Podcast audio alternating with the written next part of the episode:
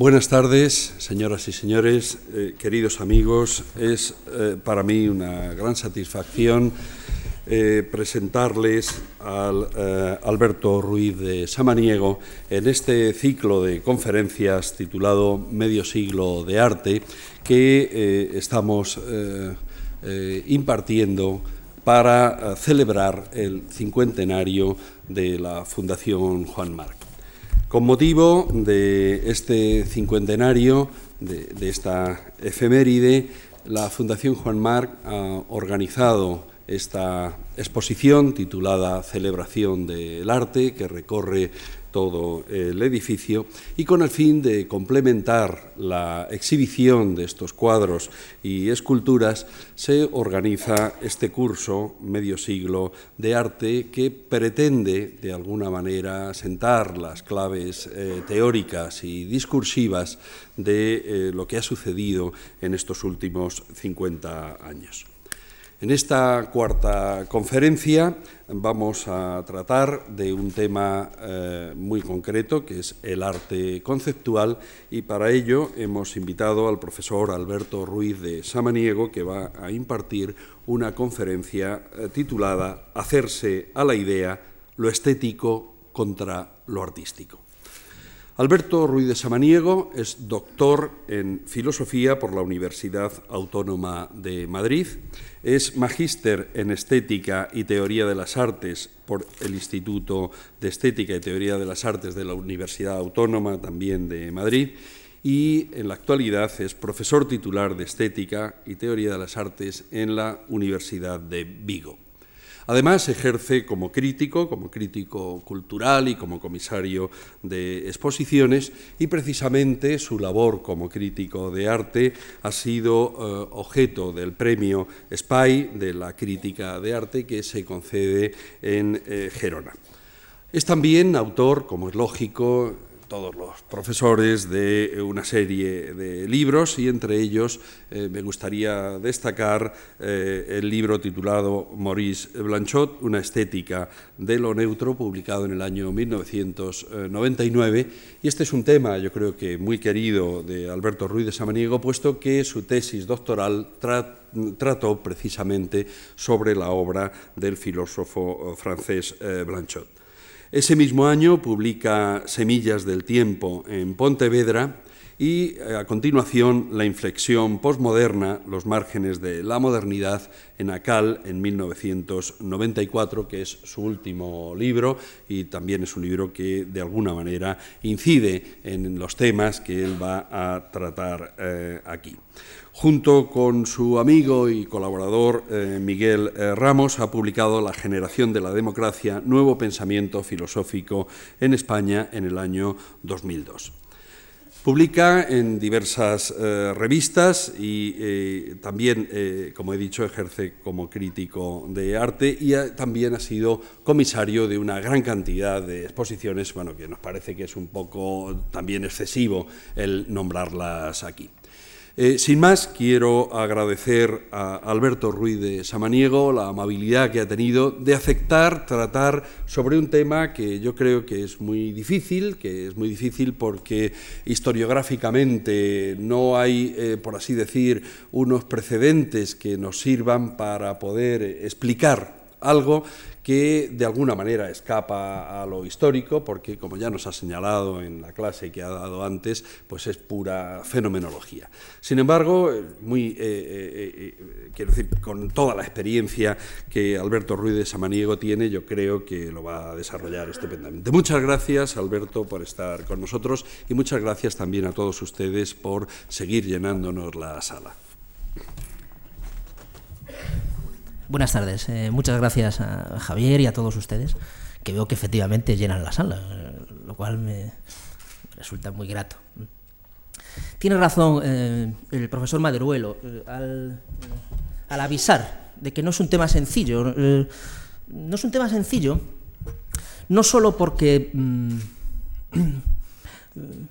digamos que la bibliografía que haya sobre él sea un tanto dispersa, que efectivamente lo es, sino porque el tema en sí mismo es eh, suficientemente mm, oblicuo, diría yo, como para poder ser captado de una manera mm, eh, más ortodoxa o más académica. De hecho, justamente lo que a mi juicio define muy bien el conceptual es una voluntad eh, escapista, una voluntad antiformal, una voluntad de fluencia, una voluntad indagatoria, especulativa, muchísimo más que, una, que un anhelo estático. Y en ese sentido, bien es cierto que eh, casi podríamos decir que la obra, que el, movimiento conceptual no ha generado tanto obras, obras eh, de la manera en que decimos el gran arte, iconos fundamentales en la historia del arte del siglo XX, cuanto que ha generado tal vez algo más interesante, ¿no? que es eh, modos de ver y modos de actuar. Y en ese sentido ha sido una verdadera, para algunos una epidemia y para otros una verdadera, bueno, incluso una pandemia. Y para otros eh, ha, sido una verdadera semilla, ¿no? ha sido seminal la actitud y la actividad eh, conceptual. ¿no?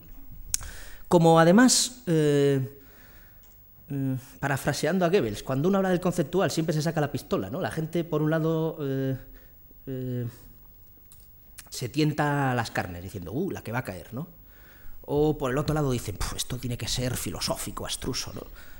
cuando yo pienso que en realidad no es tal, sino que es bastante más sencillo de lo que los propios artistas conceptuales lo han hecho y de lo que los propios profesores lo hacemos también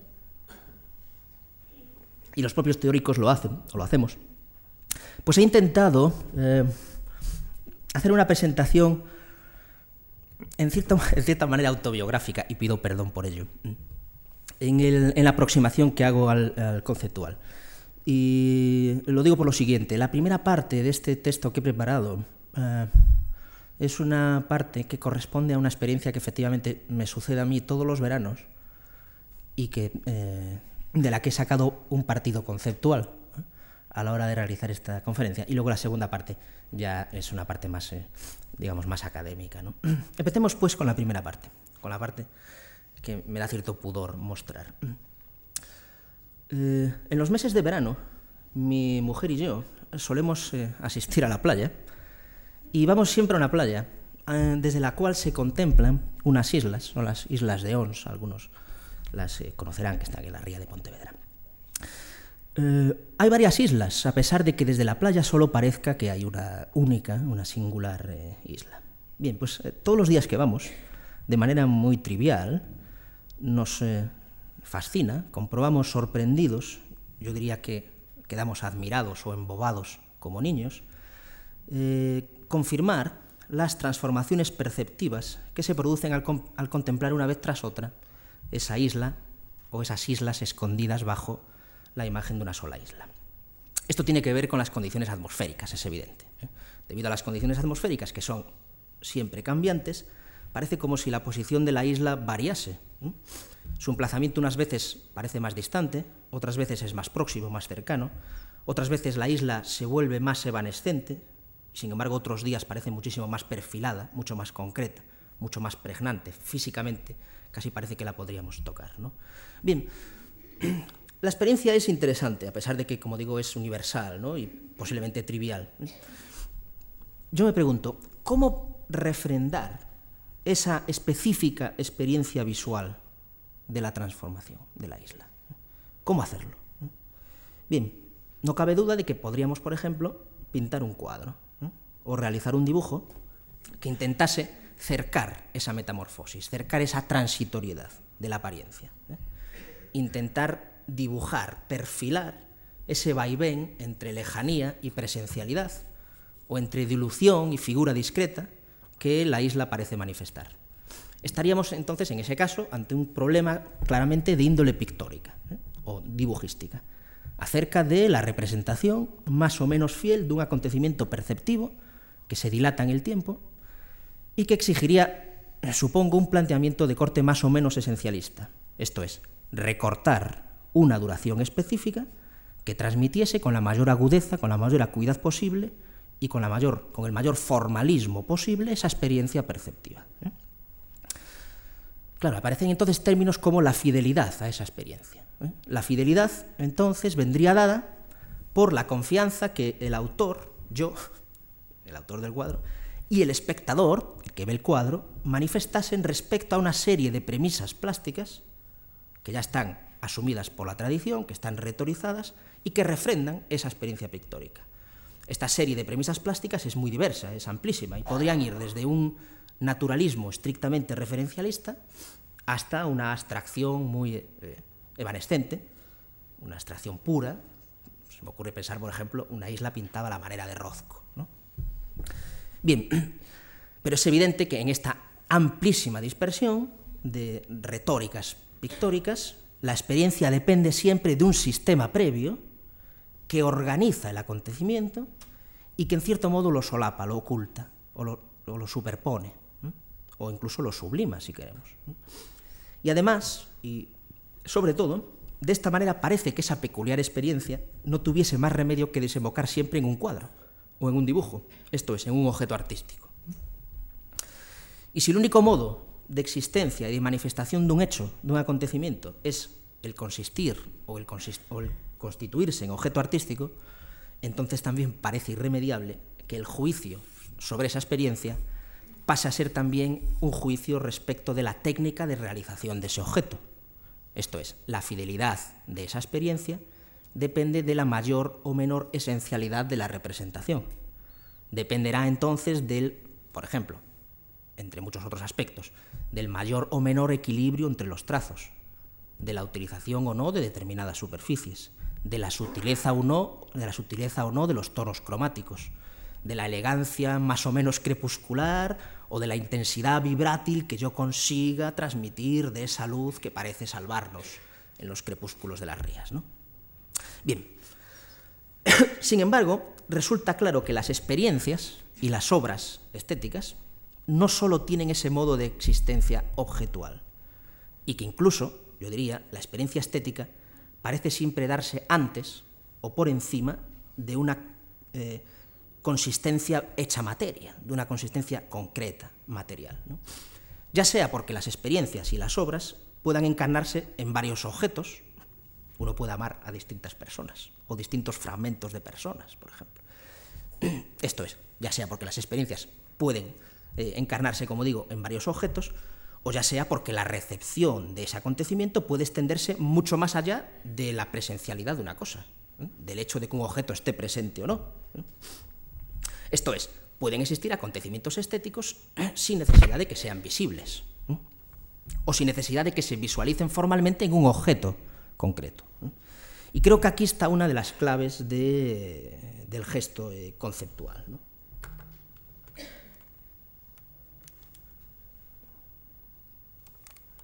¿Hacia dónde enfoco?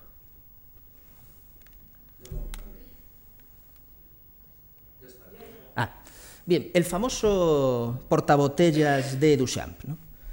Yo creo que eh, el botellero de Duchamp, en su calidad cósica, en su cualidad de objeto, no importa eh, verdaderamente, no importa casi nada. ¿no? Bien, digo casi nada porque hay gente que puede ver, como por ejemplo individuos como Arthur Cedanto, cualidades artísticas en este objeto. Hay gente que ha visto artisticidad en esta, en esta cosa. ¿no? Pero en realidad aquí está el kit de la cuestión, justamente. ¿no? Es evidente, a mi juicio, no al de Danto, que cualquier portabotellas serviría para ejemplificar el gesto que hace Duchamp de coger un portabotellas e introducirlo en el circuito artístico. ¿eh? No es necesario que fuese este específicamente. ¿eh? Cualquier, cualquier botellero serviría para ejemplificar el gesto duchampiano. En este sentido, cualquier museo puede tener un, ready-made eh, de portabotellas y los fetichistas del objeto lo tienen muy sencillo si encuentran objetos de este tipo. Pero lo verdaderamente relevante en el, en el caso que nos interesa es el gesto de Duchamp de colocar un botellero dentro de un circuito artístico, un botellero dentro de una galería o de un eh, mercado o de un eh, museo. El botellero no es evidentemente un objeto artístico, no es una cosa hecha con artisticidad. Yo diría que es únicamente un acontecimiento estético o una propuesta estética. Duchamp nos está proponiendo observar ese objeto rasurado de todo su sentido instrumental con lo que nos abre una vía distinta, una vía nueva, una vía novedosa de sensación de ese objeto, de acercarnos, de aproximarnos a ese objeto. Una vía que hasta entonces no habíamos considerado. Esto es, percibir lo cósico de esa cosa, percibir el objeto per se, más allá de las funciones que se le habían atribuido. Este es el sentido etimológicamente estético, el sentido de la sensación estética. De hecho, por ejemplo, Humberto Eco, en el libro La estructura ausente, define el arte de la siguiente manera. El arte se define por la capacidad de aumentar, dice Eco, la dificultad y la duración de la percepción. El arte describe el objeto como si lo viera por primera vez. Y la finalidad de la imagen, continúa Eco, no es acercar a nuestra comprensión la significación de qué es vehículo, esto es, para qué sirve ese objeto, cuál es el sentido de ese objeto, sino crear una percepción particular del objeto. Bien, intensificar la duración. Bien, yo creo que es aquí a donde apunta siempre el, gesto conceptual. Lo que el conceptual demuestra es la posibilidad de tener una fruición estética sin pasar necesariamente por las condiciones artísticas establecidas o conocidas u objetuales previstas hasta el momento. Cuando Duchamp habla de por qué elige determinados objetos y dice que los elige por su indiferencia visual, ¿eh? por su intención anestética, yo creo que en realidad lo que quiere decir es que tiene voluntad anartística, una voluntad de que no sean objetos artísticos ya retorizados. O como él mismo señala, su intención de obviar toda referencia. Dice Duchamp, toda referencia al buen o mal gusto. Es decir, colocar objetos que no estén ya eh, en previsión de ese tipo de mecanismos. La iconoclastia conceptual, el, ataque a la forma, característica del conceptual, trata entonces de mantener esa dimensión estética, de mantener esa experiencia estética sin que medie eh, en ella la elaboración artística o sin que medie en ella, eh, por decirlo de otra manera, el valor plástico de los objetos que intervienen. A mí se me ocurre, por ejemplo, siempre comparar este objeto duchampiano con la famosa cabeza de toro de Picasso, que aparentemente podría ser un objeto equivalente. ¿no? Bien, todos conocemos la cabeza de toro de Picasso. Tenemos una silla de montar y un manillar de bicicleta. Pero claro, cuando contemplamos la cabeza de toro de Picasso, evidentemente lo que admiramos es la capacidad demiúrgica del autor, la capacidad regeneradora del autor, que con un manillar de bicicleta consigue crear un efecto eh, zoomórfico. Esto es, esto, esto no es lo que hace Duchamp. De hecho, Duchamp nos eh, coloca tautológicamente un portabotellas, nos coloca un portabotellas y le pone portabotellas.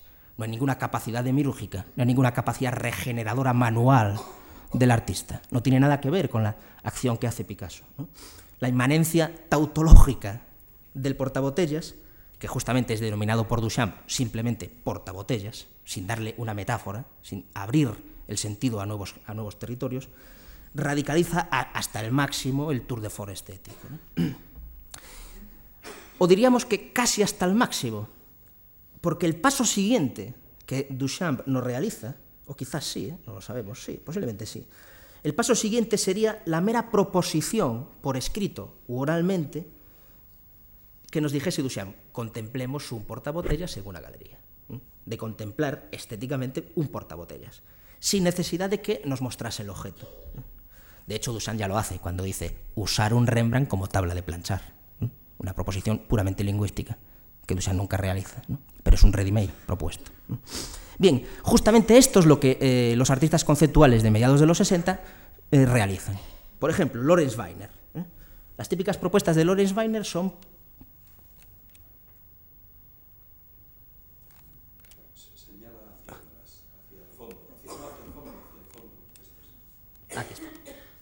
La típica propuesta de Lorenz Weiner es una una superficie sobre la cual hay una entidad propositiva. En este caso tenemos sal y azúcar en un rincón de una esquina de la Tierra. No es necesario que nos coloque ya una fotografía o un trocito de sal y de azúcar en una, eh, en una, en una esquina de, de, la Tierra. Simplemente nos ofrece la entidad propositiva. Sin embargo, en la pieza de Weiner, yo diría que persiste todavía el énfasis en hacernos reflexionar alrededor de una percepción, esto es, en que nos mentalicemos, en que mentalmente nosotros realicemos la pieza.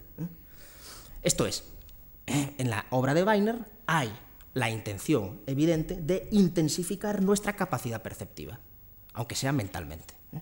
de intensificar nuestra perceptividad.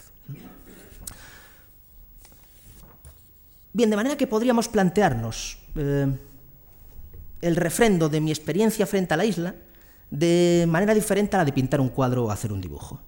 Podríamos eh, dejar de lado, eh, rasurar, aniquilar toda retórica previa, toda premisa plástica previa y plantear una operación investigadora de mi percepción o de mi acontecimiento perceptivo que se ajustase lo más posible a la experiencia que yo he tenido, a la experiencia fenomenológica y a la experiencia mental o imaginaria que se ha producido en mi mujer y en mí, sin tratar de canalizarla o de solaparla por cauces excesivamente formalizados ya anteriormente. ¿no?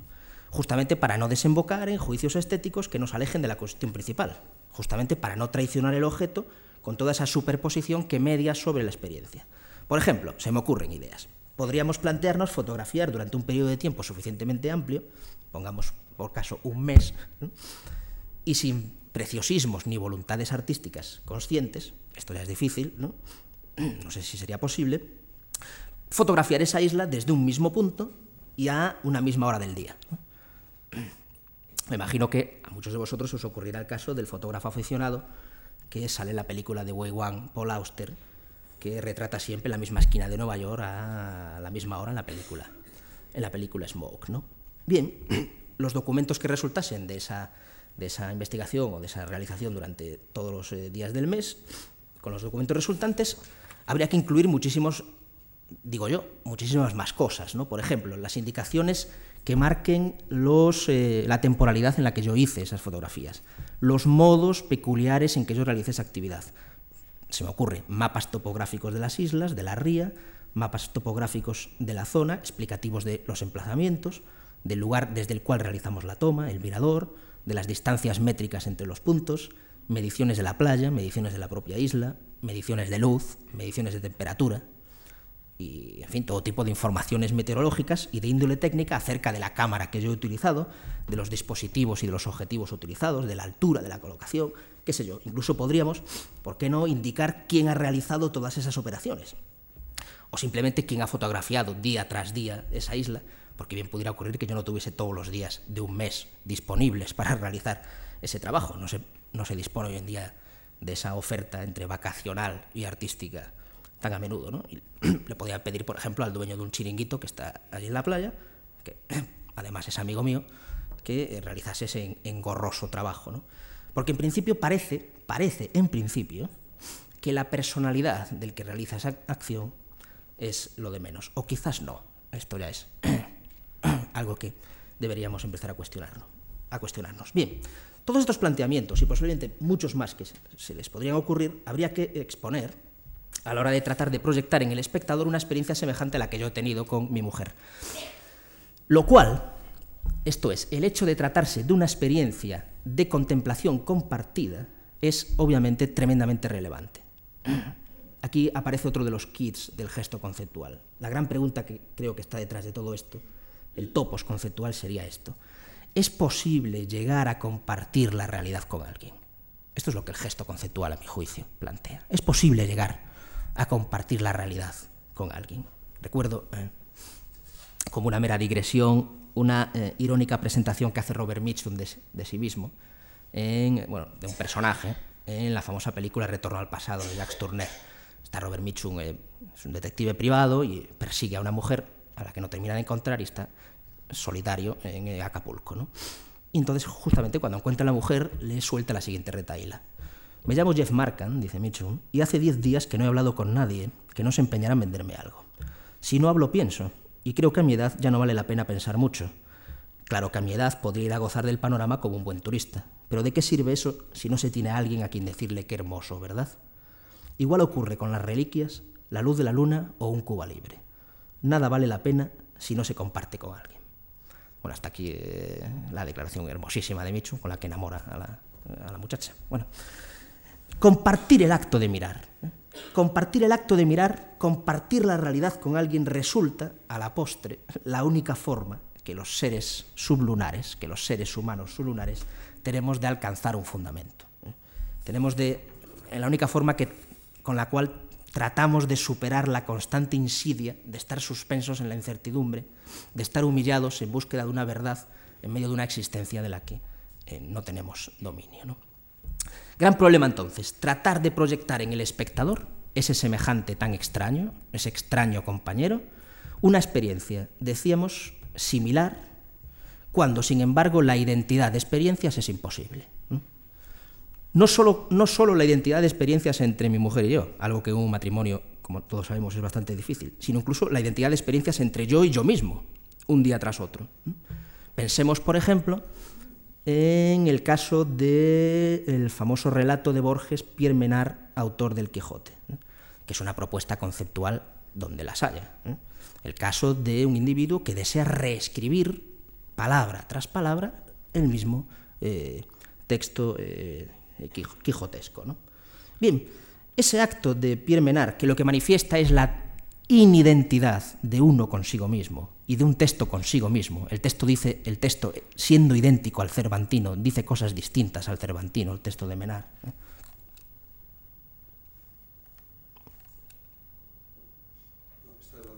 Ah. Bien. Ese acto de menar es lo que de alguna manera realiza el apropiacionismo eh, en casos como el de la fotógrafa Sherry Levine. El apropiacionismo de Sherry Levine. Sherry Levine lo que hace es refotografiar eh, fotografías, eh, en este caso, por ejemplo, de Walker Evans. De la misma manera en que Pierre Menard trataba de reescribir el texto cervantino. De hecho, no hay nada más borgiano que la duplicación de una realidad que en sí misma ya era preexistente, en tanto que artificio, es decir, una fotografía. ¿no? Bien, estas experiencias eh, lo que nos, eh, eh, hacen explícito es lo discutible que es nuestra aprehensión de la realidad, lo, dudoso que es las formas en que aprisionamos, en que capturamos, en que codificamos las experiencias o los acontecimientos de la vida. ¿no? Porque para nuestras codificaciones, para nuestras aprehensiones, se interponen siempre muchísimos condicionantes. De manera que eh, lo más saludable sería que se interpusiesen, cuando menos, los menos condicionantes posibles, que desviasen en la, mayor, en la menor medida posible los datos experienciales o, o fenomenológicos a territorios diferentes. Es ahí a donde apunta de nuevo el conceptual, a intentar rasurar, a intentar obviar toda una tradición representativa, toda una forma de representar, por ejemplo, las islas, ¿eh? o, incluso la isla en concreto a la que me he referido, toda una mano autorial realizadora, que ya tiene una especificidad determinada, que ya tiene una estilística determinada, que ya está adscrita a una poética determinada, que ya pertenece a un movimiento plástico o intelectual o estético particular. Esto es, toda una serie de factores que están mediando, que están condicionando radicalmente la experiencia perceptiva o la experiencia eh, fenomenológica. Estos factores son la factura, la expresividad, la intencionalidad, el buen o mal gusto al que hacía referencia Duchamp, la psicología, eh, en fin, etcétera. Todos eh, somos conscientes de cuáles son todos esos factores condicionantes que determinan el formalismo representacional. Bien, volviendo al ejemplo de la isla, muy por el contrario, esta obra, que ya en un sentido literal no estaría hecha por mí, porque ni siquiera sería necesario que yo la hubiese hecho, incluso no sería ni siquiera necesario realizar la obra, a la manera de Weiner o de Duchamp, posiblemente valdría con la propuesta eh, que estoy relatando, simplemente. Bastaría con que ustedes se hiciesen a la idea de lo que intento planear, de lo que intento proyectar y que la metabolizasen que la construyesen en una experiencia interior. ¿no? De hecho, esto es lo que define, según el artista conceptual Lawrence Weiner, el trabajo conceptual. Dice Weiner, una vez que usted, se refiere a un interlocutor, una vez que usted sepa de una obra mía, ya es suya. Esto es, una vez que la mentalice. ¿no? no existe ningún modo por el que yo pudiera trepar a su cabeza y quitársela. Y Weiner en otro escrito dice, uno, el artista puede construir la obra. Dos, la obra puede ser fabricada. Tres, la obra no necesita ser edificada, ser configurada materialmente. Basta con que sea proyectada y mentalizada por el interlocutor. ¿no? Bien, se trata pues entonces de hacerse la idea. La obra entonces trataría de cumplirse en esta exactitud, en este afán de neutralidad, en esta, en esta eh, condición rasurada de todo condicionante que se acerca justamente al documento. La condición documental es uno de los rasgos específicos de la obra de arte conceptual. ¿no? La condición documental, el rasuramiento de toda sensualidad, de toda fisicidad, de todo estilismo, de toda materialidad decorativa, si queremos así, de toda expresividad, de todo ornamentalismo. La voluntad de documentar una pura sensación o una transformación tropo cronológica antes que otra cosa. Bien, y esos documentos, a no dudarlo, deberían transmitirnos, si consiguiesen fijar o si consiguiesen proyectar esa experiencia, un verdadero acontecimiento estético. Deberían proyectar una verdadera vivencia estética. Justamente si entendemos el término estético o estética en su sentido etimológico, esto es, en tanto que sensación intensificada, en tanto que percepción intensa. Pues indudablemente ese documento lo que nos transmite es una intensificación de las sensaciones que se han producido. Por ejemplo, en el caso de la isla, trataríamos de experimentar o de transmitir la experiencia de la fugacidad y de la inconsistencia de nuestras percepciones, o el carácter fantasmagórico de la realidad, si queremos, ¿no? o incluso la imposibilidad de compartir las experiencias entre yo y mi mujer o entre yo y mis semejantes. ¿no? O como diría Duane Michaels, que por cierto tiene eh, magníficas propuestas conceptuales, la extrañeza de que seamos esta efímera luz. Bien, el incierto destino, el filosófico cestino, diríamos, de la materia, ya se contemple o no, ya sea contemplada o no, y la vanidad de todos y cada uno de nosotros. Bien, hasta aquí la primera parte. Ya hemos explicado en qué consistiría un trabajo conceptual, ya hemos explicado en qué consistiría una obra conceptual. Lo he hecho así porque, como decía en la clase anterior, creo que existen obras conceptuales, ejemplos conceptuales, pero no creo que exista arte conceptual, género artístico conceptual como tal. ¿eh? Esto sería incurrir de nuevo en un condicionante, en un formalismo que eh, determinaría, que mediaría ya excesivamente el acontecimiento estético. El conceptual es más que nada, es antes que nada una actitud. Una actitud que parte del emisor y que se le pide compartir al receptor, que puede hacerlo o no, puede compartir o no esa actitud. Y de ello resultará que exista la obra o no, puede mentalizarse o no, puede hacerse la idea o no, e incluso puede hacerse la idea y rechazar la obra como experiencia estética. ¿no? En este sentido, por ejemplo, se ha hablado de que el gesto duchampiano, el de introducir el ready-made, eleva el estatuto de autoridad del sujeto artista al máximo, porque dice, esto es una obra de arte porque lo dice el sujeto artista, Duchamp en este caso. ¿no? Pero bien, asumamos esto.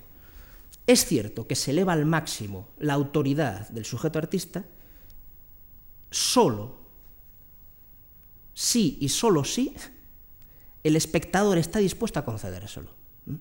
Quiero decir que al cabo Duchamp lo que deja es en manos de nosotros, en manos del receptor, la decisión de considerar esa experiencia como algo estéticamente interesante, estéticamente intenso, estéticamente aprovechable, o simplemente como una botade, una estupidez, un camelo o un puro chiste. Es el receptor quien tiene aquí verdaderamente la última palabra. Y por cierto, no faltan receptores que no acepten el estatuto estético del gesto duchampiano, o que incluso lo consideren sobrevalorado. Lo mismo ocurre con el apropiacionismo de Sherry Levine o con el de Pierre Menard en el caso de Borges. ¿no? Pasan a ser siempre prácticas artísticas que, concentrando la atención sobre los propios códigos del receptor, acaban por atacar o por plantear los límites, las condiciones y las concesiones que el receptor está dispuesto a admitir. y bien, sin embargo, todo lo que he dicho no lo admitiría Joseph Kosuth, que pasa por ser el representante máximo del arte conceptual. El representante más conocido del conceptual, Joseph Kosuth, no admitiría ninguna de las premisas que he dado hasta ahora. No le agradaría en absoluto esta caracterización. Bueno, aparte de eso, Joseph Kosuth tiene muy mal genio siempre, ¿no? Pero hay una cosa que, no admitiría Kossuth, y es la implicación empírica que yo he estado siempre eh, sosteniendo eh, sobre la mesa. ¿no? Kossuth eh, sostiene que la obra de arte conceptual, y no solo conceptual, sino la obra de arte en general, es una proposición de carácter analítico, puramente analítico, y no de carácter sintético. Esto es, que esencialmente la obra de arte apunta siempre tautológicamente a analizarse a sí misma, como una proposición. Bien, la distinción es muy simple, a pesar de que Kossuth, que es bastante pedante, utilice siempre referencias kantianas, pasadas por eh, eh, filósofos eh, posteriores. ¿no? Digámoslo muy simplemente, Kossuth diría que hay dos tipos de obras, unas obras que, con las que el conceptual marca su diferencia. Existiría una obra de arte de tipo narrativo o de tipo proyectual, que no sería estrictamente conceptual para Kossuth, y una obra de arte esencialmente analítica, que es la que Kossuth considera únicamente eh, conceptual. Dice así Kossuth. A.J. Ayer, un filósofo eh, neocantiano, al evaluar la distinción kantiana entre lo analítico y lo sintético, dice algo que puede sernos útil. Y cita Kossuth a Ayer. Una proposición es analítica cuando su validez depende exclusivamente de las definiciones de los símbolos que contiene y sintética cuando su validez está determinada por los hechos de la experiencia. Es evidente que Kossuth diría que mi experiencia en la isla es de carácter sintético y no analítico. Las obras de arte, continúa Kossuth, son proposiciones analíticas. Es decir, si son vistas dentro de su contexto, como arte, no proporcionan ningún tipo de información sobre ningún hecho.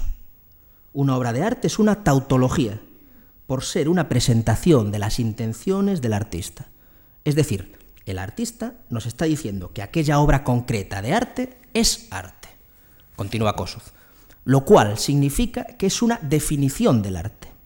Bien, yo creo que Kossuth es excesivamente solipsista ¿eh? Y es eh, incluso greenbergiano, mal que le pese a él. ¿no?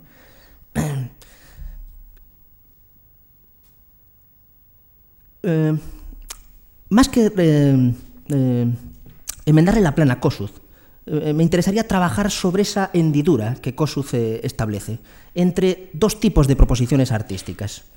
Las que implican necesariamente una experiencia empírica, la que se proyectan en una experiencia, las que se proyectan en una experiencia y las que son eh, tautológicamente analíticas. Yo creo que la forma en que Kossuth se plantea la obra de arte no es en, en última instancia operativa. Yo creo que mucho más interesante que preguntarnos qué cosas son arte o no, sería preguntarse cuándo hay arte. ¿Eh? La cuestión que, eh, a mi juicio, pone eh, Duchamp cuando introduce el ready-made es justamente no qué es arte, sino cuándo hay arte. La madre de todas las batallas conceptuales es preguntarse cuándo se produce el acontecimiento estético y no qué es el acontecimiento estético. Yo creo que la diferencia radicaría en la frontera entre qué entendemos por idea, qué entendemos por ejecución y cómo planificamos en una materialidad específica o cómo ejecutamos ese plan eh, eh, eh, anterior. Esto es, la idea sería, o la diferencia estaría entre la actitud conceptual y la que no lo es tanto. Por ejemplo, Sol Luit, en sus famosos párrafos sobre arte conceptual. Sol Luit emblematizaba, de manera un tanto ingenua, a mi juicio, con un énfasis antihumanista, la actitud conceptual de la siguiente manera. La idea se convierte en una máquina que produce arte.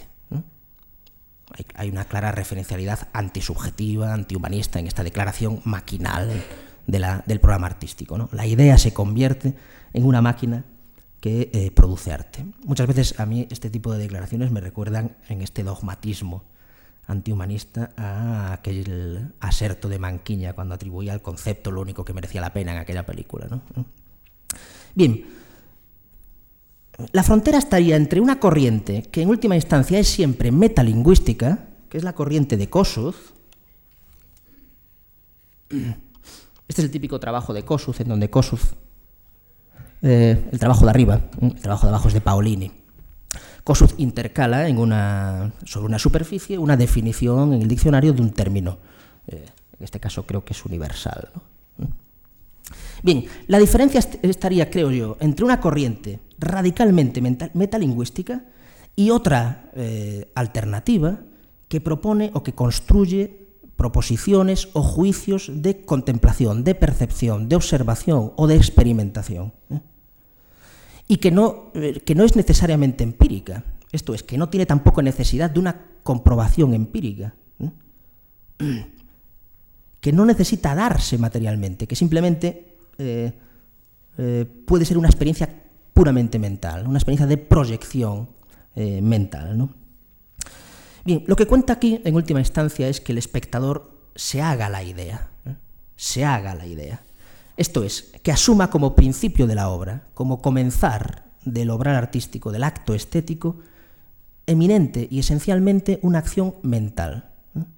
Por lo tanto, que entienda la obra como un acto mental, que establece una línea de procedimiento y unos resultados que se han de alcanzar, en definitiva, para principiar y para rematar el acto estético, circulando tan solo, como diría Luit, de la mente del artista a la mente del espectador.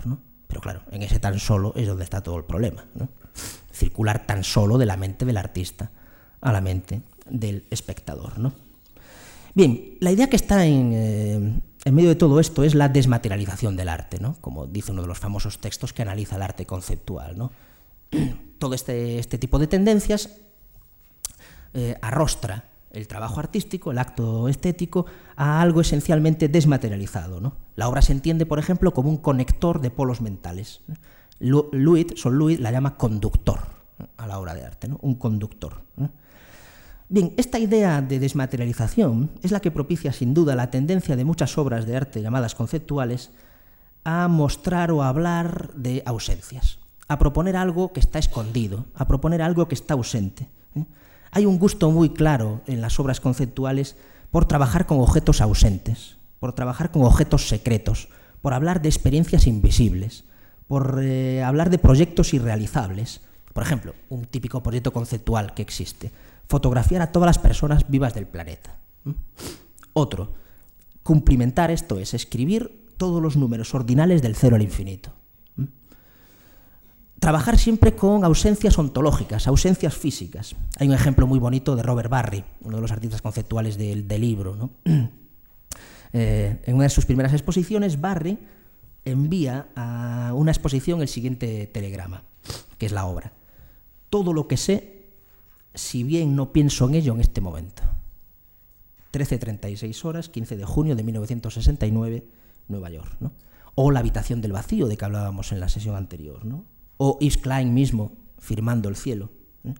o Robert Rauschenberg borrando y condenando la ausencia a un dibujo de, eh, de o Lawrence Weiner, el artista conceptual del que he hablado antes, arrojando al mar un tinte que se va a evaporar en medio del océano, o la música del silencio de John Cage de 433.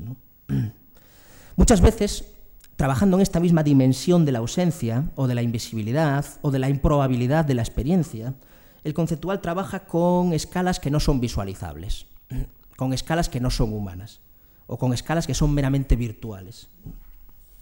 Por ejemplo, el famoso muelle en espiral de Smithson.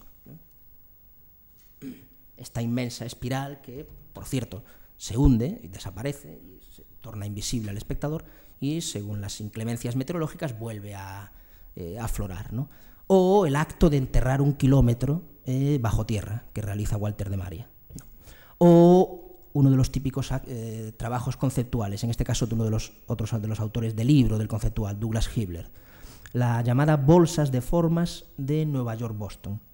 Consistía en lo siguiente, el uso de mapas e instrucciones que proponían la creación de hexágonos idénticos, uno en cada una de estas dos ciudades, de 3.000 pies de lado, cuyos puntos se señalarían mediante pegatinas blancas de 2, centímetros de diámetro.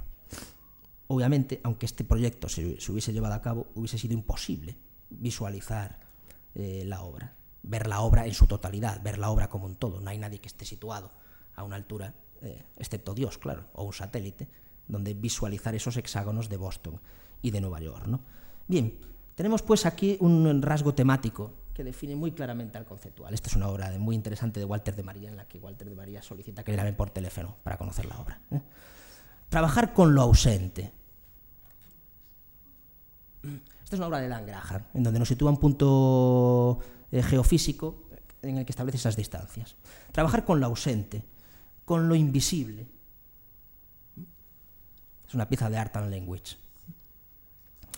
Con lo secreto. Este es un dibujo de Art Reinhardt, ¿no? Típico monocromo de Art Reinhardt que se niega a toda representatividad, a toda significancia, ¿no?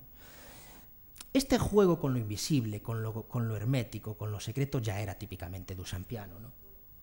Aquí tenemos uno de los iconos de Duchamp, Fresh Widow, ¿no? Ventana ciega. Otro ejemplo duchampiano, ¿no? Y claro, de lo ausente, de lo invisible o lo secreto se cae muy fácilmente en lo abstruso, en lo inextricable, esos paneles que ya nadie mira. Por ejemplo, en toda la logorrea eh, pseudo-filosófica de Art and Language del grupo inglés eh, conceptual. ¿no? Bien, este trabajo con lo ausente, con lo invisible, con lo secreto, con lo hermético, se convierte prácticamente en un rasgo esencial del conceptual. Como si la relación con lo mental hubiese de pasar necesariamente por esta dimensión, por esta condición de eh, eh, dificultad. Yo diría en este sentido que, el conceptual es barroco. El conceptual, en cierta manera, se asemeja a la literatura barroca. Eh, hay un cierto repunte de la mentalidad barroca, de una mentalidad barroca, y en ese sentido, de una mentalidad juguetona. Aquí tenemos un trabajo muy interesante de, eh, de Douglas Fieber, creo, ¿no? en donde fotografía a gente sonriendo. Primero nos dice en, esta, eh, este documento cómo se realiza el, el trabajo. ¿no? Bien, yo creo que hay un repunte de una mentalidad barroca, de una mentalidad juguetona eh, en el conceptual, que se opone muy claramente al clasicismo augusto de la ortodoxia minimalista. ¿no? Porque el conceptual abunda en elogios y en glorias de lo imposible. Abunda en elogios y glorias de la nada. Abunda en, eh, en agudezas intelectuales que conducen al absurdo. Abunda en poéticas fascinadas por objetos impensables abunda en objetos, eh, abunda en poéticas fascinadas por la eh, aniquilación, abunda en poéticas que intentan aprender lo más improbable de aprender, abundan en desafíos a toda la potencialidad perceptiva.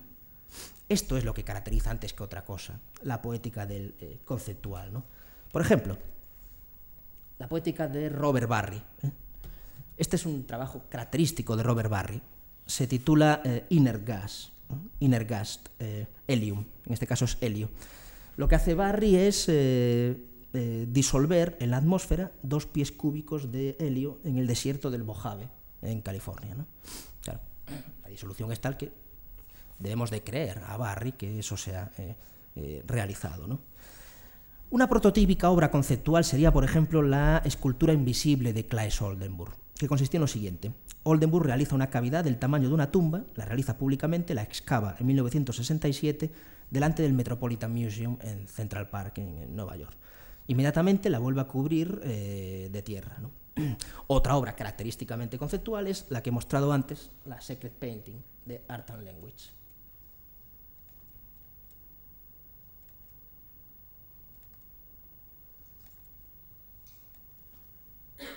Secret Painting. Tenemos un cuadrado negro y al lado de ese cuadrado negro una superficie algo menor, también enmarcada, que dice el contenido de esta pintura es invisible. El carácter y la dimensión del contenido han de permanecer permanentemente secretos, conocidos solo por el artista. Bien, es evidente que el sentido de esta pieza no radica únicamente en notar la intransitividad radical del sentido de la obra de arte. Sino en parafrasear paródicamente, yo diría que sarcásticamente, irónicamente, la tradicional autoridad del autor sobre la obra, la falacia intencional de lo que un autor quiere decir eh, cuando hace una obra, de arte. ¿no? Pero lo que nos interesa por el momento destacar es la pretensión o la ambición característicamente conceptual de eliminar el objeto presencial. Eso que en los años 60 se llamaba justamente liberar al arte. Es la típica manifestación, estos son dos individuos de Fluxus, uno de ellos es Henry Flint, que eh, se manifiestan delante del Noma para liberar al arte de los objetos. ¿eh? Liberar al arte. Acabar con el fetichismo de las formas, acabar con el fetichismo objetual. ¿no? Esta es una de las obsesiones también de los escritos de Art and Language. ¿eh?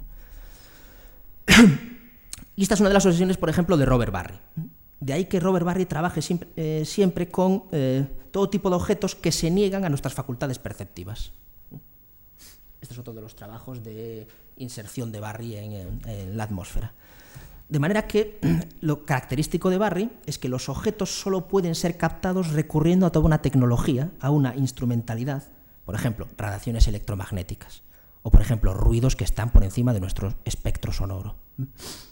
Bien, en este proceso de abstracción, Barry llegó a compilar de nuevo sobre negro ¿eh? una especie de lista de adjetivos que debían aplicarse a un objeto velado, eliminado, que era eh, justamente el objeto de la obra de arte. A este objeto Barry lo calificaba de, esta es la obra de Barry, alusivo, único, armonioso, consistente, pero no lo veíamos jamás, no nos lo presentaba jamás. Bueno, detrás de toda esta tradición del conceptual está sin duda un autor como Ad Reinhardt, ¿no? que definió justamente la, el arte de una manera tremendamente eh, cercana a la de la teología negativa. ¿eh? el arte como, una, como, un principio que apunta siempre hacia una ausencia que nunca se hace presente. Eh, Reinhardt tiene una definición que a Kossuth, le, a le, le, le, saca de sus casillas, que es la siguiente. Lo único que se puede decir sobre arte es que arte es, dice Reinhardt, desalentación, inanidad, inmortalidad, inquietud, informalidad, inespacialidad e intemporalidad. Estos han sido siempre los fines del arte. Bien, más allá de los radicalismos de Einhard, estamos en una época, estamos en un momento en que se huye del fetiche objetual, en que se huye de las formas. Se habla de conceptos como antiforma, de antiobjetualismo, porque se pensaba, no sin razón, desde luego, que la historia formalista del arte había conducido a considerar el objeto como la matriz y la finalidad última del hacer artístico. De la misma manera, los minimalistas, unos años antes, o quizás al mismo tiempo, estaban obsesionados por acabar con la tradición que solo contemplaba fabricar obras de arte bajo dos premisas, o bien hacer esculturas o bien hacer pintura. De manera que si uno quería ser artista, tenía que decidirse entre una u otra de esas alternativas. Lo que van a hacer los minimalistas es una, una, una serie de objetos que no se encuadran en ninguno de esos géneros. Bien, en cierto sentido, la liberación que supuso la actitud conceptual se basó fundamentalmente en intentar demostrar, en la tentativa de demostrar que se podía hacer arte, que podía haber experiencia estética sin desembocar en cosas artísticas, sin, sin desembocar en objetos formales o artísticos. Lo que es lo mismo que demostrar un tópico que está en la disciplina estética desde la noche de los tiempos. Esto es, que no solo puede existir, sino que sin duda existe la experiencia estética sin que esté reparablemente, irreparablemente mediada por la objetualidad. Hay una, frase, frase de un artista conceptual que en este sentido es muy explícito. Dice Mel Bochner, que es el autor de la frase, I do, I do not make art, I do art. Yo no hago arte, yo trabajo arte, ¿no? yo no hago objetos de arte específicos, yo artistizo, si, que, si queremos decir. ¿no? Bien, pasamos a otro aspecto, el lenguaje. La creencia por el lenguaje que demuestran muchos de los practicantes de la actitud conceptual, o en todo caso, el, énfasis que continuamente ponen sobre la actividad mental en detrimento de la realización material, resulta, por un lado, eh, un efecto evidente del hartazgo por el excesivo formalismo materialista de la generación anterior, de la generación eh, minimalista. Víctor Burgin, uno de los practicantes de la de la práctica conceptual se queja de que cuando asistía a una conferencia de Robert Morris, Morris empleó todo el tiempo de su conferencia en analizar la diferencia entre el acero enrollado y el acero plano. ¿no? Bien, este tipo de cosas son las que molestan al trabajo conceptual. De ahí que deriven todos sus trabajos hacia el énfasis en la cosa mental, en, la, en, la, inercia mental. Esto es lo que emparenta a casi todos los conceptuales, y desde luego a Kossuth, este es un trabajo de libro de Kossuth, con la tradición idealística, e incluso yo diría con toda la estela platónica, eh, por mucho que Kossuth eh, no quiera atenderlo. ¿no? Hay, eh, en, el caso de de, desde luego, y en casi todos los conceptuales, una, un rebajamiento, una degradación, una deturpación de la sensibilidad o de la sensualidad material, porque se cree que de esa manera es más potente la captación mental o la captación espiritual. Hay una, uh, hay una posible lectura platónica de la obra de Kossuth que no me parece en absoluto descabellada. Pensemos, por ejemplo, Podemos hacerlo de esta pieza, pero la vamos a hacer de la obra más conocida, que es Una y tres sillas, de Joseph Kossuth. ¿no? Bien, la lectura platónica es, eh, es de libro también. Tenemos por un lado el material sensible, tenemos la silla, la silla tal cual, ¿eh? el objeto silla. Tenemos a su izquierda la copia icónica, la fotografía. Y tenemos a la derecha, como en el futuro, la solución universal, la definición lingüística, la definición enciclopédica, el concepto de la silla. Platón entendería perfectamente esta, eh, esta pieza de Kossuth, ¿no? pero no dejaría de expulsarlo de la República, por cierto. Porque eh, lo que hace Kossuth es efectivamente purificar los lenguajes de la tribu. Pero sin duda Platón lo expulsaría por la tendencia al círculo vicioso en la que Kossuth está eh, envuelto. ¿no? Porque al trabajar únicamente con proposiciones analíticas, en esa dimensión metalingüística, la obra de Kossuth termina por ser viscosa. La viscosidad de su propio metalenguaje le impide escapar de la propia tautología a la obra de arte de Kossuth, le, impide escapar de su propia autodeclamación, de su propia autorreferencialidad.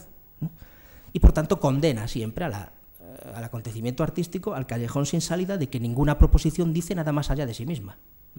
Ninguna proposición se puede decir más allá de sí misma. Con lo cual, Platón le diría, usted no está haciendo uso práctico del lenguaje usted está haciendo que la república de los sentidos se vuelva ingobernable.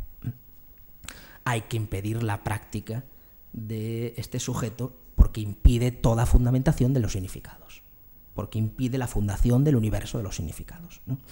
Wittgenstein, que supo bastante de esto, pues al cabo donde acaba el Tractatus es justamente donde está inmersa eh, la obra de Kossuth, pasó diez años de silencio después de llegar a la clarificación metalingüística, a la clarificación terminológica en la que está eh, inmerso eh, Kossuth.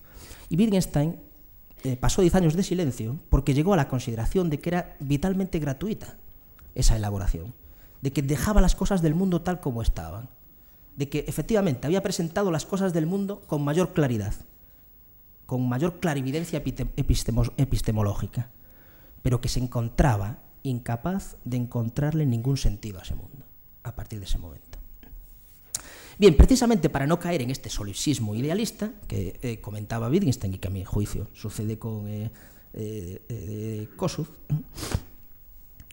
gran parte de las obras conceptuales tienen muy en cuenta aquello que un autor de, la disciplina estética, Max Bense, definió como dimensión estética. Decía Bense, el modo de lo estético es una condición que se manifiesta menos en las cosas que en las relaciones. En las relaciones. Esto es, sería asumir lo que asume el segundo Wittgenstein una vez que pasa sus diez años de silencio. Lo importante del sentido es el uso. De hecho, el sentido es el uso. Yo creo que esto es lo que está rumiando también el, ready-made de Duchamp, ¿eh? sin duda, el portabotellas de Duchamp. ¿no? De ahí que gran parte de la obra de arte conceptual haya abandonado la metalingüística de Kossuth y se haya abocado a establecer relaciones entre el lenguaje y las cosas. Esas relaciones pueden ser formales. Voy a poner ejemplos y números. Pueden ser formales. Esas relaciones pueden ser políticas.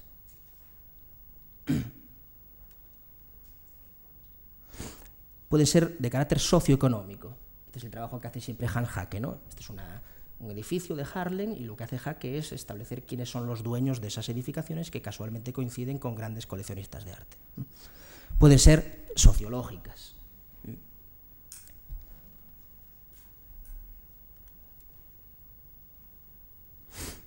Pueden ser eh, filosóficas en el amplio sentido de la palabra. Esto es un trabajo de Han Darboven que establece unos códigos de repeticiones numéricas que parecen eh, de, alguna manera definir un cierto destino, una fatalidad en la vida específica de Darboven. Este es un trabajo de marca del tiempo, típico Don Caguara, del que hablaremos más adelante. Pueden ser sentimentales. Trabajos de, de González Torres poniendo su, la ausencia del cuerpo de la cama. Pueden ser puramente subjetivas. Esto es una montaña de caramelos que ocupa el peso del propio cuerpo de González Torres y que el espectador puede llevarse. Puede ser incluso humorísticas. Esto es la definición de Bélgica que hace Marcel Brotaers. y, eh, en fin, todo tipo de subversiones en, eh, en esas relaciones. La, la, frontera está, pues, en, o bien en estar del lado del lenguaje o bien en estar del lado del mundo. Esto es evidente, ¿no? Hay eh, unos que en la tradición, por ejemplo, eh, de Magritte, como es el caso de Brotaires, indagan en la relación que a menudo es disruptiva, dislocada, que puede ser humorística, que puede ser subversiva, que puede ser absurda, entre los signos y las cosas, o entre lo innombrable y lo innombrable. Por ejemplo, la obsesión de Kawara, ¿no? de Onkaguara. La obsesión de Onkaguara es hacer patente la duración, presentar el tiempo. ¿Cómo presentar el tiempo? Este es el concepto en Kawara. ¿no? ¿Cómo eh, tomar conciencia del tiempo en nosotros? No el tiempo histórico, el tiempo cronológico, ¿no? sino el tiempo hecho idea. ¿no? Hacernos a la idea de que somos tiempo. Presentar con toda su impersonal crueldad, con toda su impersonal dureza, el tiempo que pasa y que nos pasa. Otros, sin embargo, como Kossuth, se concentran únicamente en la relación de los signos entre sí, rechazando cualquier posibilidad de garantía fenomenológica o incluso ontológica. Para Kossuth, los signos no remiten al mundo, los signos no hablan de ese lado del mundo, sino que únicamente hablan de sí mismos. Una y otra vez hablan tautológicamente, circularmente. No se dirigen más que a su mera entidad sígnica, su entidad de ser signos. ¿no? El arte es un procedimiento semiótico circular, vicioso, que no tiene fin. En estos casos, el modelo, el modelo, el, el modelo eh, ideal, el modelo arquetípico o prototípico sería el lenguaje científico, el lenguaje matemático. ¿no? ¿Por qué? Porque el lenguaje matemático ha rasurado toda ambigüedad semántica. El lenguaje matemático no admite polisemias, no admite la posibilidad polisémica. Se trataría de un lenguaje que ha superado toda indeterminación del significado. Se trataría de un, eh, de un lenguaje en donde los, las ambigüedades semánticas ya no intervienen. El objetivo en el que Kossuth estaría inmerso, un objetivo verdaderamente fáustico, sería vencer la larga cadena de eh, la larga eh, fluencia, la larga fluctuación de los significados para alcanzar un orden artístico puramente monosémico. ¿eh? Allí donde hubiese códigos exactos, códigos hiperformalizados, códigos verdaderamente típicos de la ciencia, si es que la ciencia los tiene, que tampoco parece ser que los tiene. ¿no? De ahí la tendencia a huir de toda expresividad en este tipo de trabajos conceptuales. De ahí, la, de ahí la tendencia a huir de toda psicología. De ahí la tendencia a huir de toda textura, de toda casualidad, de todo automatismo, de toda caligrafía personal. De ahí el intento de formalizarlo todo en una estructura cercana al código matemático o al axioma. Aquello que no tiene más valor que su propio funcionamiento autónomo el funcionamiento tautológico de unos signos que hablan solo por y para sí mismos y que hablan de sí mismos. Esta pretensión es sin duda cercana a la severidad de los minimalistas, del minimalismo. Y esta pretensión que no se cumple jamás, por muy dura que pueda ser la, la, tentativa, por ejemplo, en el caso de un conceptual duro como Bernet, ¿no? No se cumple porque la, obra de arte in, innegablemente tiene un componente físico, tiene un componente material y por lo tanto está sujeto a variaciones de forma, de color, de materia, que bañan de ambigüedad y de, indeterminación el, eh, el código. ¿no? Pero bueno, la solución radical, la solución verdaderamente iconoclasta sería sustituir toda esta modalización ambigua por una información directamente matemática, matemática por una información directamente lógica, ¿no? limitándose la operación del artista a la presentación de datos en un contexto como si la galería fuese una especie de escuela. Y las obras de arte, textos científicos, gráficos, libros, artículos, diagramas, todo tipo de grafismos de tendencia eh, monosémica. ¿no? La obra en realidad se quiere reducida hasta el punto de ser mera información, mera información que reposa ahí en unos libros y que desde luego ya no actúa en un plano óptico, ni tampoco en un plano psicológico, sino en estrictos procesos de legibilidad, en estrictos procesos mentales legibles. ¿no? Bien, en este último caso, la coherencia interna del código presentado sería el valor de la obra de arte. ¿eh? Esto es, adquiriría esta proposición carácter artístico según la coherencia interna de ese axioma o de ese código, por buscarle algún aspecto eh, eh, positivo. ¿no? Como dice Filiberto Mena, un teórico italiano de, de conceptual, La analítica radical de, este tipo de proposiciones conceptuales corre el riesgo de encerrar la experiencia del arte, cito a Mena, en una persistente y estéril voluntad de coherencia, de limitarla a la circularidad de una definición tautológica carente de aperturas al mundo. Una condena que es fáustica si asumimos, por ejemplo, con el teorema de Gödel, ya eh, muy conocido, que no es posible construir teorías cuyos enunciados nos digan todas las verdades del universo del discurso, que eso sería lo que, eh, a lo que aspira gente como Kossuth. ¿no?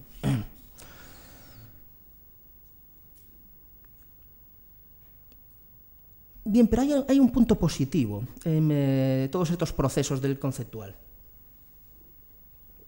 que yo diría eh, que radica en la conciencia crítica. El conceptual pone sobre la mesa algo que muy a menudo ha estado de, lado en la práctica de, cierta modernidad, y es el cultivo verdaderamente severo en muchísimos casos de una conciencia crítica acerca de las condiciones de posibilidad de la obra de arte. Esto es, cuando se produce el funcionamiento del dispositivo estético. ¿A qué mecanismos se restringe ese funcionamiento interno? ¿Cómo son los códigos lingüísticos o semánticos o formales en los que se dispone el dispositivo estético? Y esto no deja de tener un valor no únicamente formal, no únicamente epistemológico, sino incluso político. De hecho, este es el funcionamiento socrático, el análisis del lenguaje que realizaba, eh, que realizaba el propio eh, el propio Sócrates. ¿no? Bien, pasamos, em, pasemos a la segunda frontera que, como parece evidente, es la que más me interesa eh, a mí, que son las obras conceptuales de carácter proyectual, o de carácter fenomenológico, o de carácter narrativo. Aquí sí que importa la traducción visual, aquí sí que importa la forma en que se comunican esos procesos mentales. Más allá de los juicios proposicionales, más allá de los juicios lingüísticos, Eh, el, principio hermenéutico, el principio de lectura, el principio de traducción, debe tener siempre la capacidad de proyectar nuevos ámbitos de experiencias de vida, nuevos ámbitos de realidad. Debe proyectar o debe tratar de descubrir nuevos universos de significado. Es evidente que en muchísimos casos de estas obras todavía es el canal lingüístico, el canal predicativo eh, esencial, el canal predicativo máximo o digámoslo así, que la denominación eh, comunicativa es esencialmente lingüística. Pero eh, este nivel lingüístico adquiere muchísimas eh, dimensiones de poeticidad en estos ejemplos, ¿no? adquiere denominaciones de carácter más cercano a, lo poético. Esto es, ya no trabaja metalingüísticamente, ya no busca una definición monosémica de los significados, ya no busca una definición unívoca del lenguaje, sino que se adentra como a ciegas, diríamos, como a tientas, en una vía de experiencias eh, vitales que todavía no estén exploradas y en las cuales la obra debe actuar como fuerza catalizadora, en torno a la cual se constituyan nuevas redes de significados que eh, deberían ser después analizables y transferibles al circuito mental de los interlocutores y, en última instancia, a una experiencia cultural compartida. ¿no? En última instancia, aquí la obra vale siempre y cuando la idea sea eh, interesante. Como dice Sol Luit, con su característico estilo augusto, el arte conceptual solo es bueno cuando la idea es buena. Bueno, estamos ante un sentido muchísimo más lato, muchísimo más amplio de, la idea de concepto, de la idea de idea, de lo que la corriente de Kossuth eh, predicaba. ¿no? Incluso en muchos aspectos muchas veces en un sentido hilarante, en un sentido grotesco, en un sentido muy transgresor. Eh, se me ocurre pensar en el concepto del concepto del que Manquiña también eh, en esa película. ¿no? Por ejemplo, Duchamp lo define muy bien, con su concisa ambigüedad. Dice, si tomas una, lata de sopa Campbell y la repites 50 veces, es que una imagen retiniana no te interesa.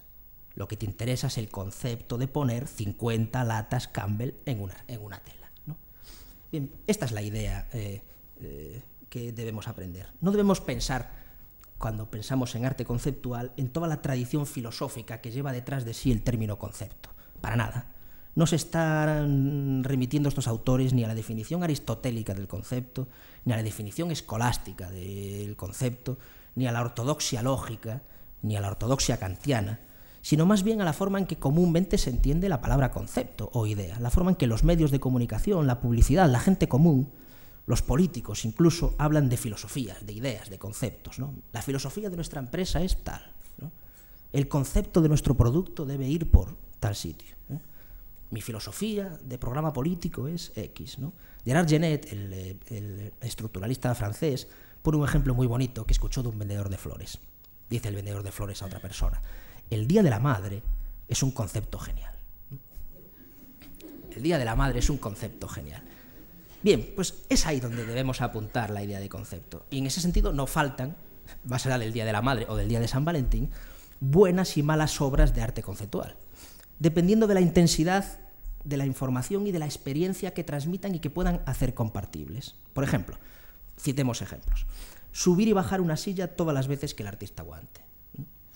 Sacar una fotografía cada dos minutos durante 24 minutos mientras se conduce por la carretera conectar telepáticamente con los espectadores. Esta es una de las piezas que hacía Robert Barry. Hacerse disparar en el brazo, como nuestro amigo Chris Barden. Hacerse encerrar en un saco y ser depositado de esta guisa en una autopista californiana. No se lo recomiendo a nadie. Cerrar la galería el día de la inauguración. Esto lo hicieron muchos. Hacerse crucificar en la parte de atrás de un Volkswagen. Eso lo hizo este. Castrarse mutilarse de diferentes maneras, mostrarse sobre un pedestal como escultura viviente. Desplazar objetos, abrir agujeros, captar durante seis horas un hombre dormido, o la Estatua de la Libertad, o eh, el Empire State. Intentar reflejar la duración de escala infinitesimal de las transiciones de la luz o de la materia, como por ejemplo hizo un artista que a mí me gusta mucho y que ha estado expuesto en la Mars alguna vez, que es Jan Dibets. En este trabajo, Dibets, por medio de fotografías, va pautando la transición infinitesimal de la luz de la mañana a la noche desde un punto fijo de una ventana, un poco como quería hacer yo con la isla. Vender trozos de aire, ponerle un pedestal al mundo, como hizo Piero Manchoni, y lo necesitaba, desde luego. Bueno, la diversidad de ideas, de conceptos, es tan amplia como para romper toda idea de género estable, como de hecho sucedió. ¿no? Abarca todo, todo un abanico amplísimo de experiencias, desde el realismo social o de naturaleza sociopolítica, es el caso de Hans Hacke que comentábamos antes, hasta indagaciones puramente abstractas en categorías como la identidad del tiempo, cuál es el caso de un Kawara que trabajaremos más tarde, o de Dibets, o de Handar Boven, o la, la analítica de la violencia, como es el caso de Chris Barden, o del sacrificio, de nuevo Chris Barden, o la analítica del espacio. Las piezas de Richard Long paseando por, eh, por eh, eh, lugares. O los emplazamientos de las cosas, de nuevo, Richard Long. O James Fulton. O en el caso de Aconchi, como veíamos anteriormente, el acoso de la intimidad, el voyerismo, la escoptofilia. En fin, hay infinitos casos. Citemos algunos ejemplos que, a mi juicio, pueden ser más o menos interesantes. Un ejemplo de Mel Bochner, que citábamos anteriormente. Axioma de indiferencia se llama esta pieza. Eh, este trabajo lo que hace es considerar la situación de unas monedas en relación con cuadrados hechos con cinta aislante en el suelo. Al ordenar los cuadrados en dos series distintas opuestas a los lados de una pared, y al aparecer unas veces algunas monedas en el interior de los cuadrados y otras fuera, unas veces en parte dentro de los cuadrados y otras totalmente eh, dentro de los cuadrados según los casos, se produce un desafío al espectador. De lo que se trata es de que el espectador intente seguir las diferentes ordenaciones entre un lado y otro en ese vaivén continuo e inestable entre la presencia y el recuerdo de lo visto en el, instante anterior. Otro artista típicamente conceptual del que hemos hablado antes, Douglas Hebler, solicitó a la gente que acudía a visitar un museo que escribieran un libro Un secreto auténtico y recolectó 1.800 documentos resultantes. El libro es divertidísimo, pero eh, es tan apasionante como repetitivo. ¿eh? nuestros secretos son siempre los mismos. Desde 1971, Himmler tiene una propuesta digna de Borges. Trabaja en un proyecto, en una serie, cuyo objetivo sería fotografiar a todos los seres humanos vivos. Este tipo de propuestas delirantemente borgianas, delirantemente irrealizables, se sostienen justamente por una sola razón por la dramática tensión que se configura al intentar, al intentar materializar una idea de imposible encarnación. El caso más conocido tal vez es el de Roman Opalka, un artista centroeuropeo, que lleva desde 1965 desarrollando el mismo tipo de trabajo, una serie pictórica titulada Desde el uno al infinito. Opalka va cubriendo lienzos con un sinfín de números, al tiempo que pronuncia cada número mientras lo pinta, y lo graba en un magnetófono, de manera que cada cuadro, de nuevo tautología, considerado un detalle de una única obra infinita se completa con una cinta de cassette del tiempo real que ha tardado en ejecutarse el cuadro. El caso de las pinturas de fechas Don Caguara que veíamos antes y que veremos más adelante es en este sentido ejemplar y hermoso de lo que, en lo que tiene, a mi juicio, de sobriedad, de anulación de todo, de toda teatralidad, de toda declamación. Hay un agon un tanto elegíaco en, eh, en Caguara que se percibe en su trabajo, en ese obstinarse eh, con el persistente cerco del tiempo, ¿no? en ese estar siempre frente a la eh, devastación entrópica de la temporalidad a la que estamos sometidos. Las pinturas de Onkaguara consisten en lo siguiente. Eh, él va escribiendo con pincel sobre un cuadro la fecha del día en que está realizando ese cuadro. Si la pintura no se termina el mismo día en que, ha sido empezada, es decir, si a las 12 de la noche no terminó de realizar la pintura, Caguara la destruye. ¿eh? El artista, que es un viajero perenne, es un nómada eterno, va guardando documentación de cada uno de esos momentos, de los lugares y de los tiempos, a través de la inserción, perdón, a través de la inserción de páginas de periódicos que corresponden al espacio y al tiempo específico en el que realizó uh, el el trabajo acontecido. Aquí vemos todo el proceso de elaboración de un cuadro, el típico cuadro de un Kawara.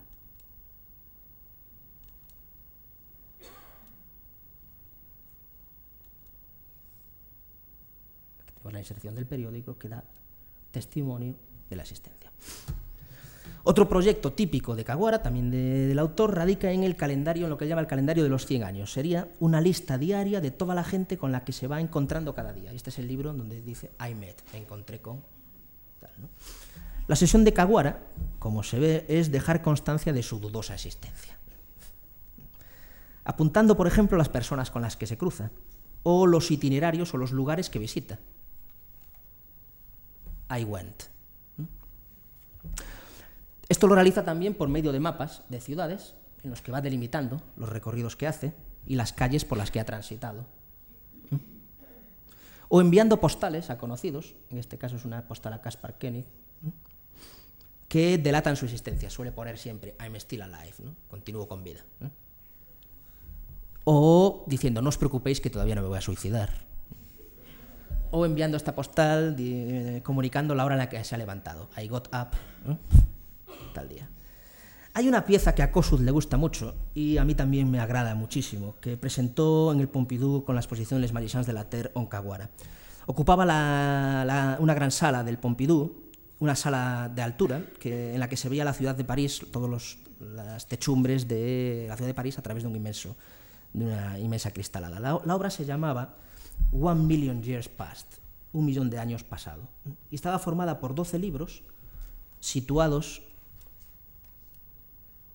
esta es una, parte nada más de la pieza, 12 libros situados sobre una mesa, ¿eh? El trabajo siempre muy austero de Caguara, ¿eh? y había 12 sillas, además, que emplazaban cada silla, cada volumen. ¿eh? Los libros contenían las cifras numéricas, contenían esto, esto es una página del libro, y eran la anotación de un millón de años transcurridos desde el momento de la exposición hacia atrás. Bien, de nuevo estamos ante una propuesta de imposible lectura. ¿eh?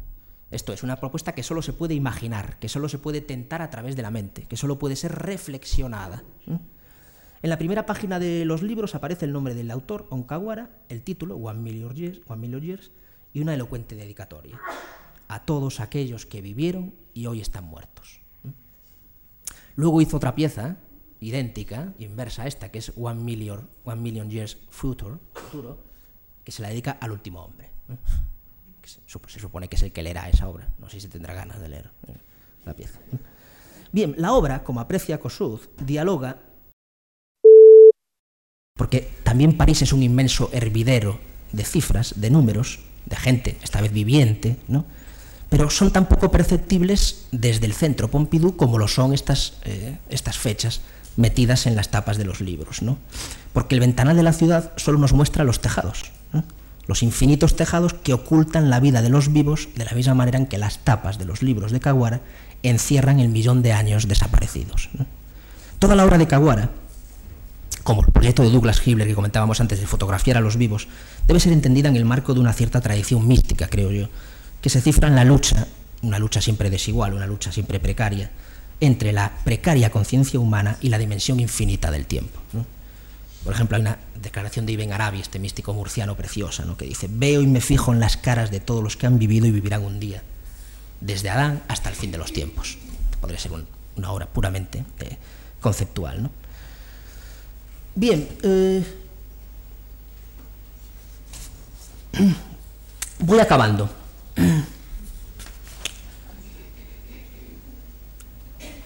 Uno de los eh, logros mayores del conceptual, a mi juicio, es hacer hincapié entonces en todas estas condiciones de posibilidad del acontecimiento estético, en todas estas operaciones de mentalización o de conceptualización que conlleva el acto perceptivo o el acto, fenomenológico o el acto representacional.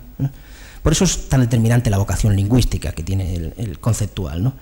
Es como si gracias al gesto conceptual se hubiese roto la convención hasta entonces incuestionada, indiscutida, la convención típicamente formalista de que los cuadros se contemplaban per se, de que había una contemplación pura, natural de las cosas, ya no solo de los cuadros, sino de la propia vida.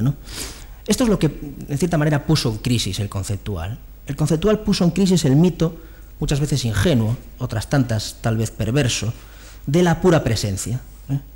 de que las cosas están ahí para ser vistas, y que son vistas pasivamente, que son recibidas como por ósmosis, de que las cosas se celebran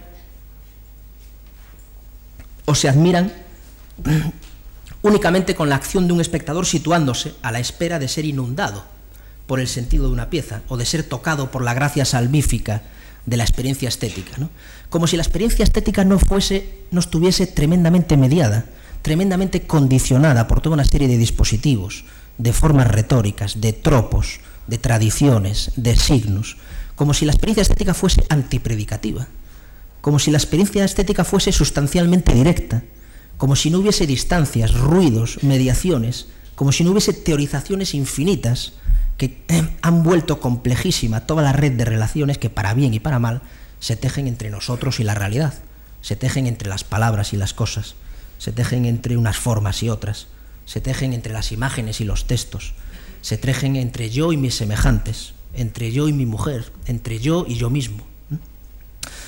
Esto es a donde yo creo que el, conceptual ha apuntado con sumo beneficio. El conceptual exige, para que adquiera verdaderamente el acontecimiento carácter estético, para que pase en definitiva de ser algo virtual a un acto, exige un espectador responsable, exige un receptor que antes que otra cosa sea lector, decodificador que sea capaz de sobreponerse por encima de las cualidades meramente perceptibles, meramente retinianas, diría Duchamp, por las cualidades físicamente perceptibles de la existencia. Solo en este tipo de relación se da el carácter estético del gesto conceptual. No desde luego en, la, eh, en el formalismo determinado, en la concreción específica de los objetos. No desde luego en, en una tipología determinada de imágenes, no desde luego en las caligrafías o en las texturas de las obras que el conceptual presenta, sino en el acto de la propuesta y, en cómo es recibido o mentalizado ese acto de propuesta. Ya lo hemos dicho al principio. Yo creo que serviría cualquier portabotellas para sostener la acción de Usampiana. Tal vez ni siquiera es necesario que hubiésemos visto el portabotellas. Ni siquiera es necesario que conociésemos el dichoso artefacto manufacturado. Esto es, me parece que es absolutamente irrelevante saber cómo era físicamente ese, eh, portabotellas. No es necesario saber cómo hizo Claes Oldenburg la acción de cavar una zanja y volverla a cubrir. Incluso, incluso puede que estemos en mucha mejor disposición para reflexionar sobre esa manifestación desde la distancia, espacio-temporal, que, que asistiendo a su emergencia en tiempo real. Desde luego no es necesaria una descripción pormenorizada de todos los detalles de la realización de la pieza Por ejemplo, ¿qué tipo de pala empleó Claes Oldenburg? ¿De qué marca era esa pala? ¿Cuánto duró la acción? ¿Cuántos participaron? ¿Cuánta cantidad de tierra se removió? Como nos es absolutamente indiferente saber el tamaño real y la cantidad de varillas que tiene el portabotellas, o el niquelado del dichoso aparato. Ninguno de estos datos importa para el significado estético, para el acontecimiento estético. Lo único verdaderamente relevante, lo único revelador, y esto sí que es determinante del gesto conceptual, es la propuesta o el recado que este tipo de obras canaliza. Incluso más que la propuesta, que se puede producir o no a la manera de Weiner, puede construirse o no, la idea que está detrás y que sustenta esta propuesta. Lo importante es el concepto que decía Manquilla, en última instancia, la idea de ese acto, y que nosotros lo admitamos o no. Esto es, que podamos hacernos a la idea de esa idea o no. El acto no tiene por qué describirse, ni siquiera presentarse ni ofrecerse, sino que únicamente es necesario proponerse, proponerlo en su mínimo común denominador, en sus mínimos comunes denominadores, de tal modo que puedan delimitar suficientemente la idea que se quiere, que se quiere hacer experimentar. Y para conocer una idea no se necesita obligatoriamente una experiencia sensorial. Esto lo sabemos todos. El arte no reposa en un objeto específico, no está en la materia. No encontramos nada específicamente artístico en los libros de Onkawara. No encontramos nada específicamente artístico en la mesa que utiliza Onkawara. Lo que hay de artístico es la práctica de esa persona que sugiere una idea y otra la capta, remitiéndose desde eh, ese objeto físico al concepto de una proposición, de una exposición artística, por encima de los detalles individuales, de cómo son las pastas de ese libro, de cómo es la mesa sobre la que reposa ese libro, por encima de la propia entidad incluso de la ciudad de París, que no es necesario que sea París. En este sentido es irrelevante la concreción metropolitana. El tipo de funcionamiento conceptual de una obra, señaló Gerard Genet, es atencional, atencional. Depende siempre del tipo de atención, de la sensibilidad receptiva que asume el espectador. Es él, el espectador, el lector, el interlocutor, el que al recibirla la legitima o no. El que le da a ese acontecimiento la dimensión de esteticidad o no. El que asume si esa experiencia es artística o no. Por eso el conceptual ha de aplicarse caso por caso, gesto por, por gesto. No hay nada en el objeto, mismamente, en el objeto por sí mismo, al estar reducido a ese mínimo común denominador, a esa mínima expresividad, a ese grado cero de artisticidad o de objetualidad, no hay nada en el objeto que es puramente genérico que sea artístico. Por ejemplo, presentar un portabotellas o recortar un trozo de una alfombra, como hace Lorenz Weiner. No hay nada que garantice necesariamente su valor artístico. Si no nos hacemos a la idea, no veremos más que un banal portabotellas o un ridículo trozo de tela. Por eso mismo resulta casi tan inoperante para estos casos el codificar la experiencia de antemano, el avisar al espectador sobre la modalización en que tiene que hacer su lectura. Sería como reducir la experiencia estética únicamente a pretendidos valores formales, a valores físicos. En el conceptual es siempre la libertad soberana del espectador la que dispone para elegir entre una opción u otra y para bascular entre una opción u otra, u otra, entre lo físico y lo mental, entre lo dado y lo pensable. Es esta dimensión la que funda ese acontecimiento tan extraño que llamamos conceptual. Esa sorpresa que viene siempre desde fuera y que nos pasa, nos circula, que transita por nosotros y que llamamos arte, que llamamos dimensión estética. Acabo con esta idea de Genet. Tiene mucha razón Genet cuando avisa de que con el gesto conceptual ocurre como con el chiste, bueno o malo, a fortiori da igual. ¿no? El chiste pierde, y el conceptual pierde si está, como se suele decir, avisado de antemano, visto de antemano. Aún más, pierde si está institucionalizado, si está regimentado en movimientos, en grupos y en otros obradores celosos de su marca y de sus cotizaciones. El gesto conceptual es, por definición, más o menos reductible a su concepto, pero no es él, el autor, quien debe decidir por qué, ni cómo, ni cuándo. Duchamp lo sabía muy bien, pero claro, no todos somos Duchamp, ¿no? Gracias.